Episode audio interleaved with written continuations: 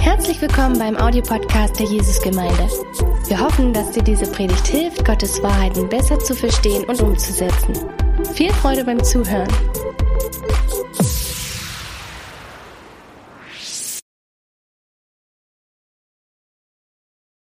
Wir befinden uns in der Predigtreihe Die Wunder von Jesus.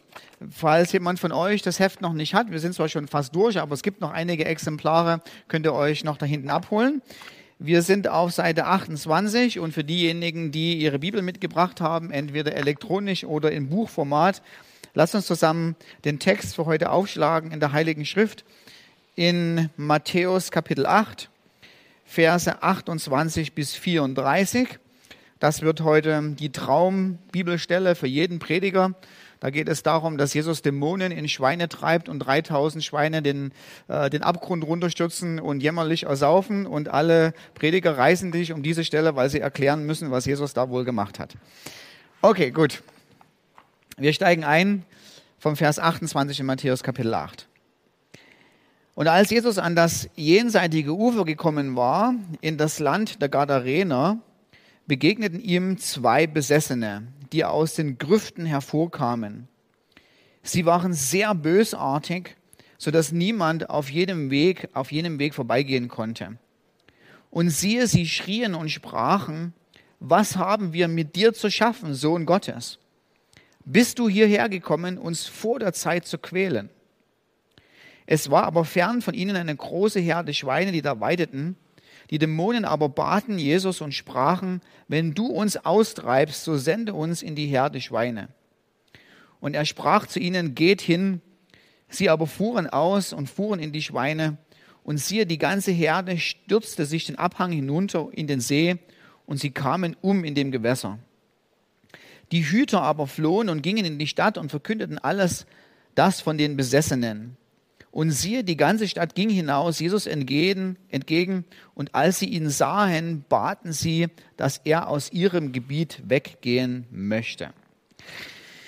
Ich werde gleich mal ähm, was zu dieser, äh, noch ein paar Kommentare ähm, dazu geben, um die Geschichte besser zu verstehen. Aber ich will mal mit was anderes an, mit was anderem anfangen. Wenn man heute äh, in Deutschland zum Glauben kommt, äh, wenn äh, jemand dahin kommt, dass er sagt, okay, ich glaube an dich, Jesus, dann schwingt bei demjenigen subjektiv so ein bisschen die Idee mit, ja, wenn ich jetzt an Jesus glaube, dann glaube ich, dadurch, dass ich an ihn glaube, auch gleichzeitig an Gott. Ähm, das heißt, wir haben so in der westlichen Welt noch so eine postchristliche Überzeugung, Jesus, wenn wir über ihn reden, das ist nicht einfach nur ein Wanderprediger oder es ist nicht einfach nur so ein, so ein netter Heiler, sondern der hat irgendwas mit Gott zu tun. Und wenn ich zu ihm bete, dann bete ich auch gleichzeitig irgendwie zu Gott. Da ist so ein Rest üblich geblieben von christlichen Überzeugungen. Das ist nicht in allen Kulturen so. Also wir waren mit einem kleinen Team mal in der Mongolei gewesen und sind dann da ganz einfach so bei den Leuten von Jurte zu Jurte gegangen ähm, die Jurten, die sind immer so weiß in der Mongolei, rund und ganz ähm, beliebt sind da so braune Zäune. Und von außen sehen die weißen Jurten und die braunen Zäune immer alle total gleich aus. Und unser Witz, den wir immer gesagt haben, wenn wir uns verlieren, treffen wir uns bei der weißen Jurte mit dem braunen Zaun wieder. Und äh, weil es, da gab es Millionen davon. Und wir sind einfach ähm, zu den Leuten da hingegangen, haben bei dem an den braunen Zaun geklopft. Und wenn jemand aufgemacht hat, haben wir gefragt oder haben wir uns vorgestellt, haben gesagt, dass wir an Jesus glauben und ob es irgendwas gibt, wofür wir für sie beten können, ähm, ob äh, wir ihnen äh, ein paar Geschichten über Jesus erzählen können oder ob sie irgendwelche praktische Hilfe brauchen. Und ähm, dann haben wir so äh, von Jesus erzählt, haben äh, davon berichtet, warum wir an ihm glauben, warum wir ihm nachfolgen. Und ähm, ungefähr zwei Drittel der Mongolen waren durchaus bereit, sofort ihr Leben Jesus zu geben.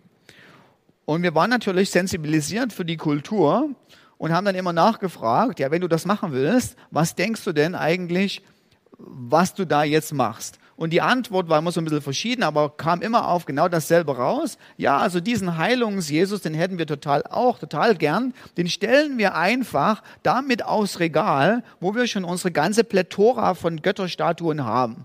Also der kommt einfach als x-tausendster Gott dazu, zu den vielen anderen Göttern, die wir schon haben. Und wir haben dann mal den Leuten erklärt, dass das nicht so funktioniert und haben dann immer so eine, so eine mongolische äh, Art oder so eine mongolische Redensart benutzt, um das den Leuten zu erklären und haben gesagt, pass auf, in der Mongolei, ihr wisst das ja auch, du kannst nicht auf zwei Pferden reiten. Also wenn, musst du dich für eins entscheiden, dann kommst du nicht vorwärts. Ähm, ansonsten, ja, das äh, sieht nicht nur gut aus, sondern es tut auch weh, ja, wenn das eine Pferd in die Richtung will und die andere, das andere in die. Und was wir versucht haben, ihnen zu erklären, ist eben, dass Christus ist die einzige und alles bestimmende Autorität. Er ist der Einzige, der über allen anderen thront. Er ist nicht einer von vielen, sondern er ist derjenige, der ultimative Macht hat. Er ist der Sohn Gottes und ansonsten außer ihm gibt es keinen. Das ist eben bei uns in der westlichen Welt so ein bisschen noch, auch wenn viele Leute nicht an Jesus glauben, so ein bisschen übrig geblieben. Also selbst als ich an Jesus geglaubt habe ähm, und du mich gefragt hättest, so nach einer Woche, nachdem ich mein Leben Jesus gegeben habe, na, wer ist denn Jesus? hätte ich dir mit Sicherheit keine theologische Definition geben können und schon gar nicht Dreieinigkeit oder sonst irgendwas. Ich kannte die Worte ja gar nicht. Aber wenn du mich so gefragt hättest, naja, wer, wer ist denn das eigentlich oder so, hätte ich so vage gesagt, naja, irgendwie, eigentlich, eigentlich ist der irgendwie so, eigentlich ist es so Gott. Also wenn ich zu ihm bete, habe ich nicht das Gefühl, dass dann noch ein anderer Gott ist, der irgendwie eifersüchtig ist, sondern irgendwie hat er was mit Gott zu tun, so in diese Richtung. Und die Frage ist ja aber, wo kommt das eigentlich her? Stimmt das eigentlich überhaupt? Weil wenn wir uns jetzt mal uns in die Lage der Jünger versetzen von der Geschichte im ersten Jahrhundert, ist für die Jünger noch überhaupt nicht klar, welche Beziehung und in welcher Beziehung Jesus mit Gott überhaupt steht, sondern die Jünger sind allererstes mal Monotheisten. Die glauben einzig und allein daran, dass es einen und nur einen Gott gibt. Und nichts ist schlimmer für einen einigermaßen ähm, theologisch orthodoxen Juden im ersten Jahrhundert äh, die Idee äh, entwickeln zu lassen, dass es da vielleicht zwei oder drei gibt oder vier oder fünf, sondern dass es, wenn was festgeschrieben ist im Herzen und im Verstand, es gibt einen solitären, einen einzigen Gott. Naja, und dann passiert Folgendes. Dann kommt dieser Jesus entlang und er sagt zu Petrus, also pass mal auf, Petrus, du hast für den ganzen Abend gefischt und nichts gefangen, zur besten Fischerzeit. Und jetzt haben wir schon so zeitigen Vormittag, wo die Sonne scheint und wo man normalerweise nie auch nur überhaupt irgendetwas fängt. Aber ich sage dir, schmeiß das Netz raus. Und das Petrus sagt, absolut idiotische Idee, ja. Äh, aber okay, wir probieren es einfach mal, ja, um zu beweisen, in Anführungsstrichen, dass auch du Fehler machst, ja. Schmeiß das Netz raus, zieht das Netz rein und das Ding ist so voll mit Fischen, dass das Ding zu bersten droht. Und dann passiert Folgendes, dieser Petrus, der wirft sich vor Jesus nieder und sagt, weiche von mir her, ich bin ein sündiger Mensch. Petrus macht das in der Geschichte, was die Menschen im Alten Testament machen, wenn Gott erscheint, wenn eine sogenannte Theophanie passiert, also wenn irgendwie Gott sich plötzlich offenbart, bei Mose am Busch oder in Jesaja Kapitel 6, ist die, ist die erste Reaktion des Menschen immer, sich niederzuwerfen und zu sagen, wehe mir. Ich bin ein sündiger Mensch. Und dieser Petrus macht das jetzt zu Jesus. Und was passiert ist, dass diese zwölf, die mit Jesus gehen, plötzlich, weil, weil sie sehen, was Jesus macht, unbedingt rausfinden wollen. Wir müssen rausfinden, wer dieser Jesus eigentlich ist. Wir müssen rausfinden, was das mit, mit ihm in, in sich hat. Und dann kommen wir unter anderem, zu, unter anderem zu dem Text. Aber dieser Text ist ja kommt, ist nicht das erste, was die Jünger erleben, sondern dieser Text ist so wie so eine Perle an einer Perlenschnur mit ganz vielen anderen Geschichten, die im Matthäus-Evangelium schon vorher kamen. Letzte Woche hat, ähm, ähm hat Martin über Matthäus 8 gepredigt, als Jesus den Aussätzigen geheilt hat. Vielleicht könnt ihr euch noch daran erinnern. Den, den Aussätzigen heilen ist etwas, was nur Gott selber kann, weil es eigentlich keine Heilung, Heilung ist, sondern eine Reinigung. Es ist eine Reinigung und diese Reinigung, weil Aussatz so sehr mit Sünde verbunden ist, ist nur etwas, was Gott tun kann. Die nächste Geschichte in Matthäus 8, Vers 5 bis 13 äh, sehen wir, wie Jesus äh, einen, einen Diener eines Hauptmannes heilt mit einem Wort aus der Ferne. Also der geht gar nicht dahin, der legt ihm gar nicht die Hand aus, sondern der sagt einfach nur, pass auf, ich sage dir, der ist jetzt geheilt. Und Kraft seines Wortes, einfach nur, weil Jesus das sagt, wird dieser Diener geheilt. auch etwas, was Gott nur kann, wie wir im Psalm 107, Vers 20 äh, lesen, nämlich Gott sendet sein Wort und er heilt diejenigen, er rettet sie aus den Gruben. Als nächstes beseitigt Jesus ein Fieber. Als nächstes dann in Matthäus 8, Vers 23, Vers 27 regiert er über die Naturgewalten. Er wandelt auf dem Wasser. Er geht auf dem Wasser. Das ist nicht einfach nur so ein Magiertrick, sondern ist auch wieder etwas, was eigentlich nur Gott kann. Und im Laufe der Erzählung stellt sich so ein bisschen die Frage, weil das baut sich so auf. Also Jesus ist Herr über Fieber, Jesus ist Herr über ähm, über, über den Aussatz, er hat Autorität über Naturgewalten, er hat immer mehr Autorität. Und die Frage, die sich jetzt so langsam ein bisschen stellt, ist, wie steht Jesus in Bezug zur Macht von feindlichen Dämonen? Und was dann in unserer Geschichte passiert ist, dass Jesus konfrontiert wird, nicht nur mit so ein paar harmlosen Geistern aus der Flasche, sondern mit einer Wucht von Bösartigkeit, der kein Mensch Herr werden konnte. Im Lukas-Evangelium ähm, beschreibt Lukas dieselbe Geschichte mit ein paar extra Worten und sagt, dass vorher ein Gespräch stattgefunden hat und Jesus die Dämonen fragt, wie sie denn eigentlich heißen. Und die Antwort kommt, wir heißen Legion, weil wir sind viele. Und eine, und eine Legion ist natürlich, eine, das bezieht sich eindeutig einfach auf eine römische Legion, also eine römische Armeelegion. Das sind 5.000 bis 6.000 Soldaten und da muss man so ein Gefühl dafür kriegen, so eine römische Legion auf dem Marsch ist etwas absolut Furchterregendes.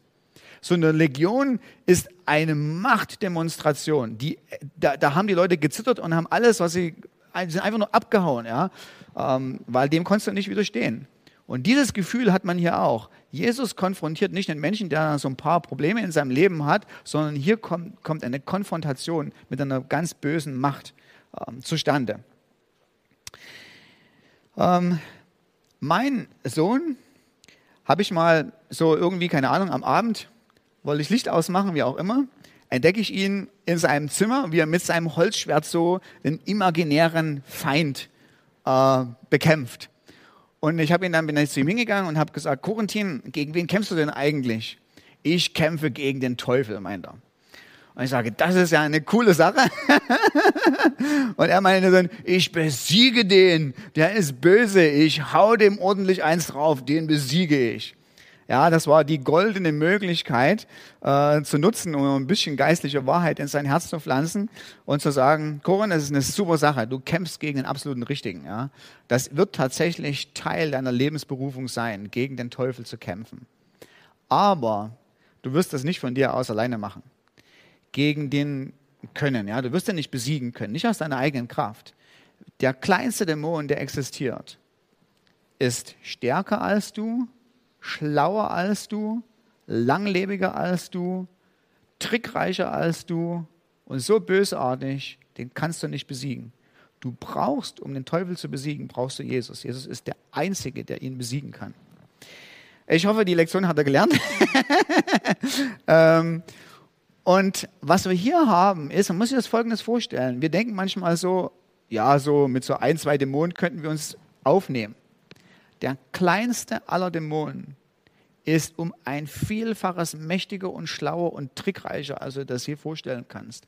Wir sind als Menschen dem klitzekleinsten Dämonchen absolut hilflos ausgeliefert. Die, die, die, lassen sich nicht einfach so besiegen. Das braucht einen, einen stärkeren, der besiegen kann. Und jetzt kommt dieser Jesus und er nimmt es nicht nur mit einem Dämon auf, sondern er nimmt es mit dieser Macht, mit dieser Wucht auf. Und das Interessante an der Geschichte ist auch, wo Jesus diese Horde von Dämonen konfrontiert. Ist euch aufgefallen, wo das ist?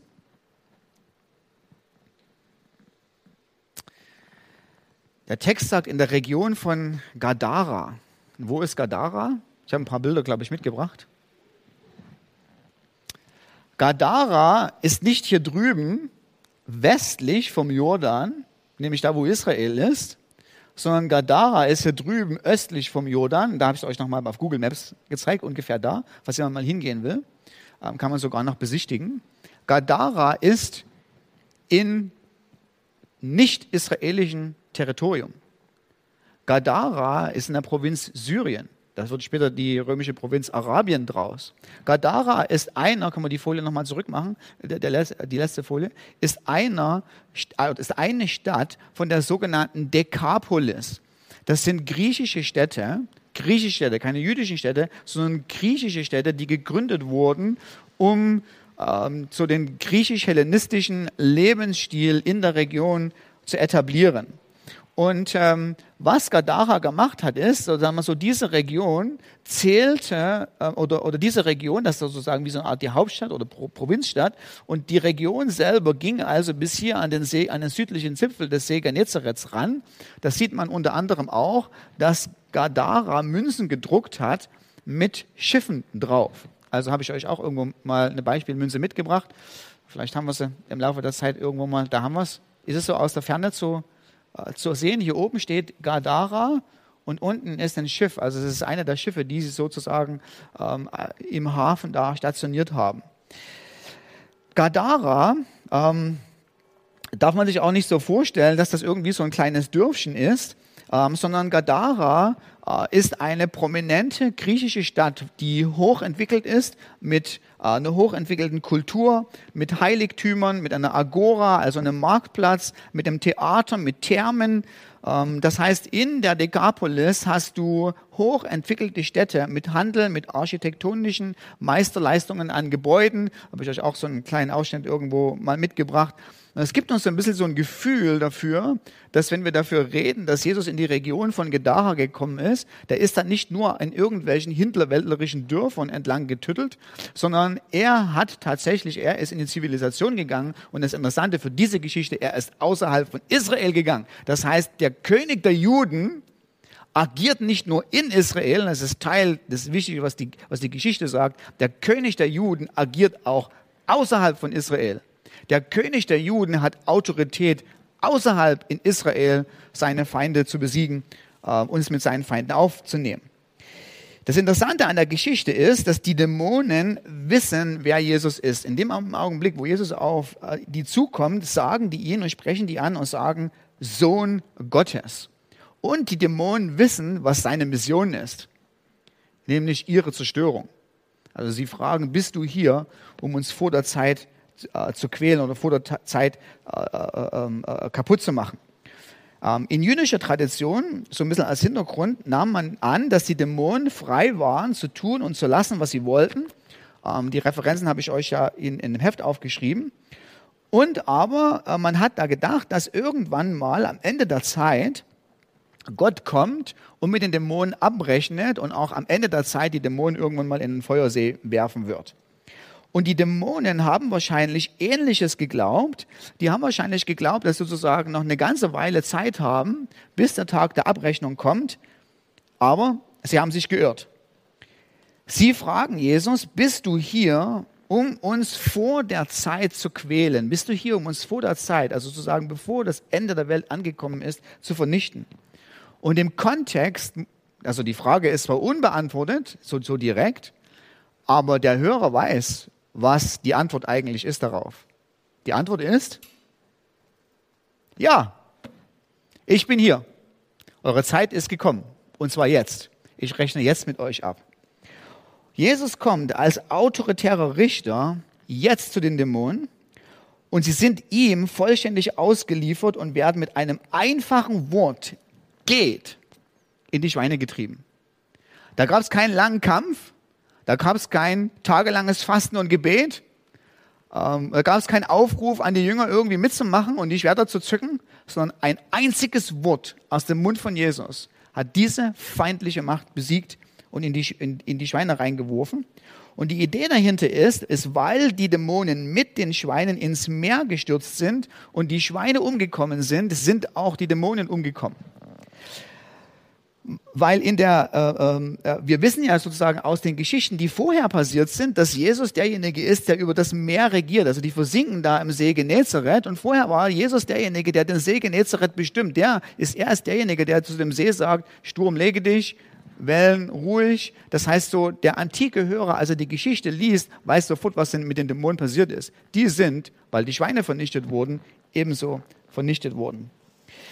In den unterschiedlichen Evangelien gibt es so die, dieselbe Geschichte und jedes Mal gibt es so ein bisschen so eine andere Nuance. Also ähm, zum Beispiel ähm, ist es äh, in dem einen Evangelium geht es darum, äh, zum, also im Lukas äh, ist die Aufmerksamkeit, dass der, dass der Besessene geheilt wurde. Im Markus geht es darum, dass die Dämonen angefangen haben, versucht sich zu wehren, aber das erfolglos war. Hier in der Geschichte in Matthäus, worauf die Aufmerksamkeit ist, ist auf einer Tatsache, nämlich die Dämonen wissen, wer Jesus ist und sie werden mit Leichtigkeit von Jesus vernichtet. Übrigens, dass die Dämonen wissen, wer Jesus ist, in der Geschichte, das ist so ein bisschen Ironie in der Geschichte vom Matthäus-Evangelium, die Dämonen haben den Menschen etwas voraus. Also Jesus kommt auf die Tagesordnung, macht die ganzen Sachen so und die Leute wundern sich immer noch und fragen sich noch, wer ist das eigentlich? Fragezeichen. Die Dämonen wissen genau, wer er ist. Die Dämonen wissen, dass Jesus der Sohn Gottes ist. Und er ist gekommen, um persönlich mit dem Bösen abzurechnen. Universelle Gerechtigkeit wird also nicht nur erst am Ende, äh, des, des, äh, Ende des Zeitalters irgendwie durch Gott hergestellt, sondern sie fängt jetzt an, indem das Christus da ist und das Christus anfängt abzurechnen mit dem Bösen. So, was machen wir damit? Was sind das sozusagen?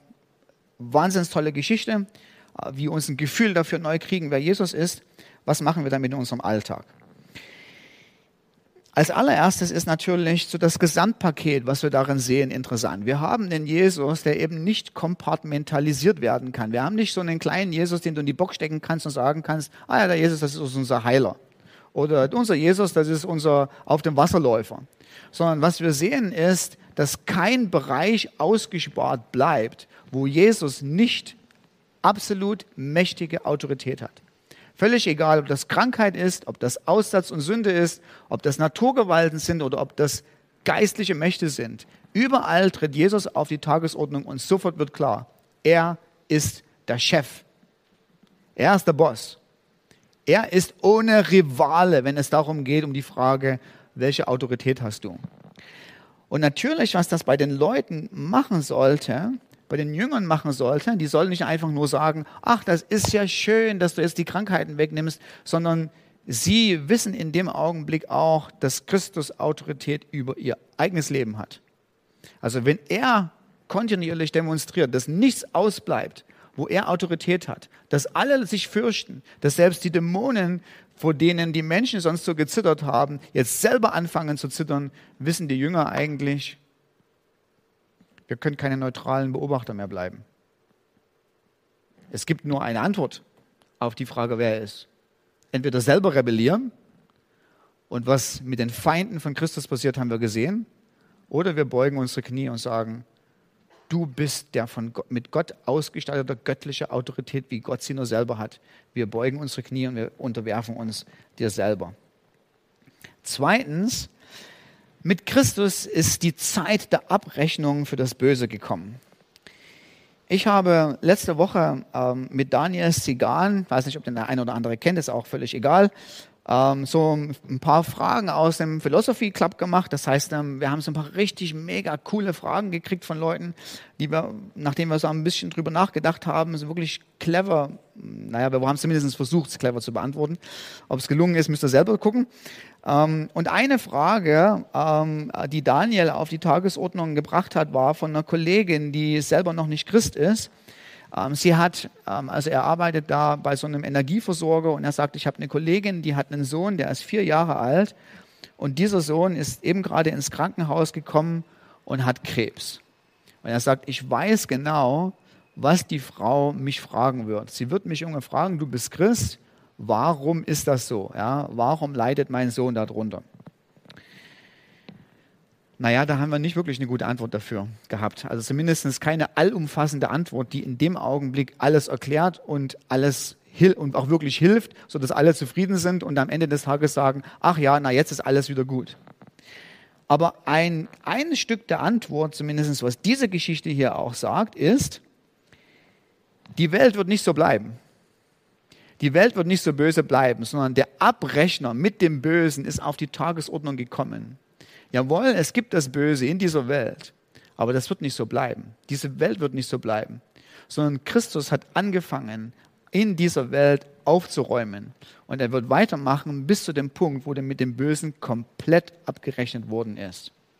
Er ist auch so ein bisschen die Sehnsucht des menschlichen Herzens. Also wir haben, ich weiß nicht, okay, du gehst, du bist, du arbeitest im Krankenhaus, ne?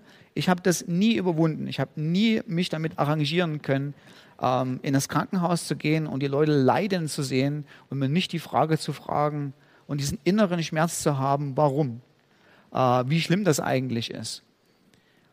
Und so der, der Mensch gibt sich damit zu Recht nicht zufrieden. Der Mensch will eine Abrechnung mit dem Bösen. Der Mensch möchte auch eine Abrechnung mit Leid. Und Christus ist derjenige, der das macht. Er ist die Hoffnung der Menschheit. Er ist derjenige, der irgendwann mal, na nicht irgendwann, das ist eine falsche Sage, aber der in seinem Zeitplan mit dem Bösen abrechnen wird und die Welt so machen wird. Ich hätte bald gesagt, wie wir sie uns erträumen, aber sie ist mehr, als wir sie uns erträumen. Drittens, wenn du zu Christus gehörst, kannst du, wenn du weißt, worüber er Autorität hat, absolut angstfrei leben. Wenn du den Christus mit dir hast, vor wem musst du dich dann noch fürchten? Und das, was der Römerbrief sagt. Wenn Christus für uns ist, wer kann dann noch gegen mich sein? Und wie sehr er für dich ist, hat er gezeigt, dass er sein eigenes Leben für dich hingegeben hat. Mehr für dich kann niemand sein. Er ist total für dich. Er ist total hinter dir.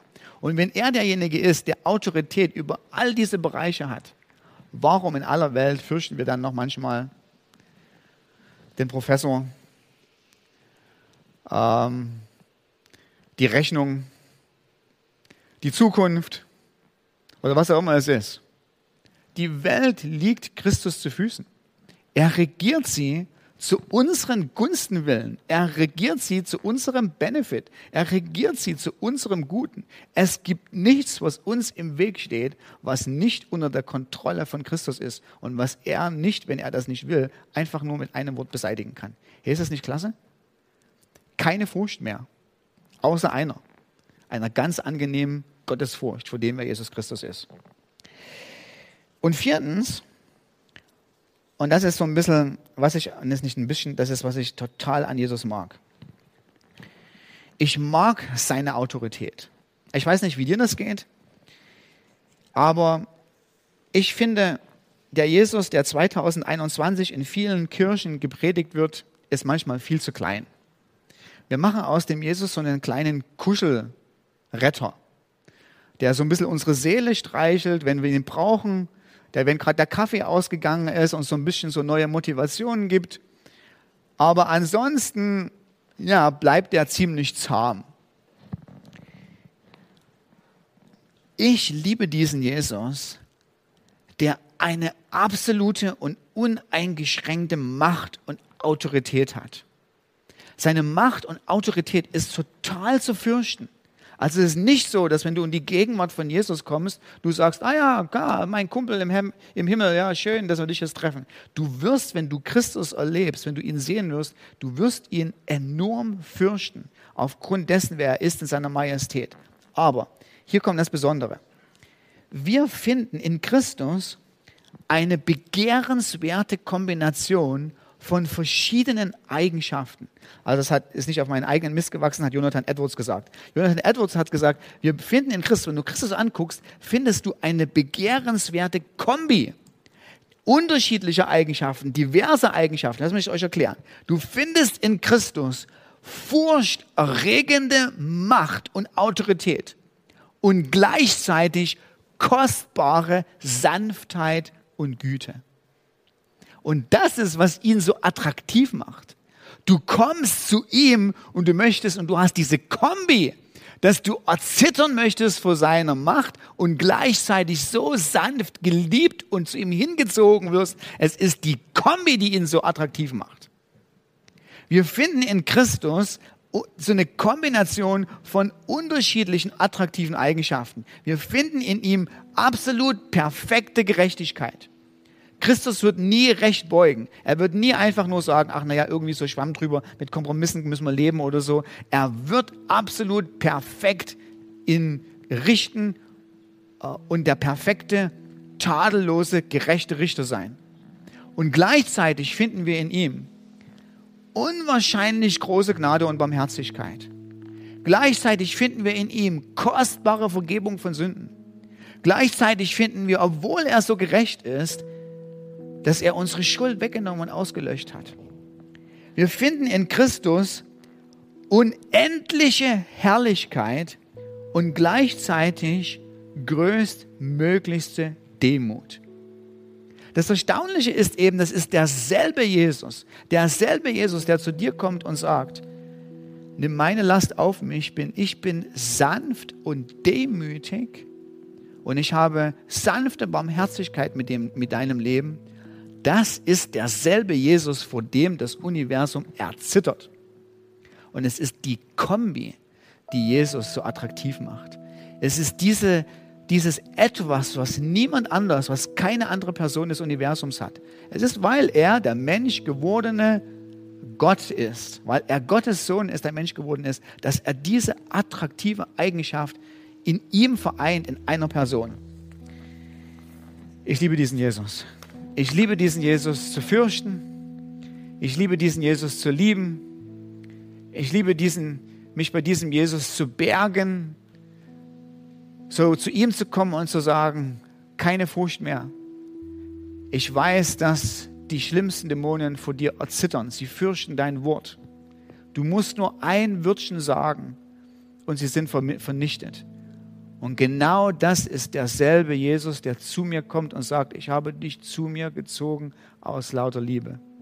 Genau das ist derselbe Jesus, der zu mir kommt und zu dir kommt und sagt, ich bin der gute Hirte ich habe dich in Ewigkeit gerufen. Ich habe meine Stimme zu dir kommen lassen, habe dich beim Namen gerufen. Du gehörst zu mir. Ich werde dich bei mir halten. Du bist in der Hand meines Vaters sicher. Keiner kann dich da raushalten, rausreißen, weil ich sicher bin und ich bewahren werde alle, alle deine Tage. Es ist derselbe Jesus, der dich tröstet, liebevoll in Zeiten, wo es uns gut, wo es uns schlecht geht, wo wir Herausforderungen haben. Es ist derselbe Jesus, der mit einer ganz sanften und wunderbaren Stimme uns ermutigt und uns voranbringt und sagt, schau auf mich. Es ist derselbe Jesus, vor dem die Mächtigen dieses Universums zittern.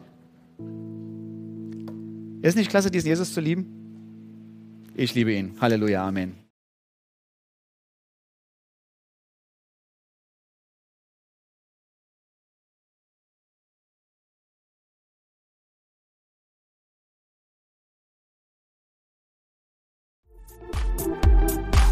Noch mehr über Gott und die Jesusgemeinde wissen möchtest, findest du viele weitere Informationen auf www.jgdresden.de.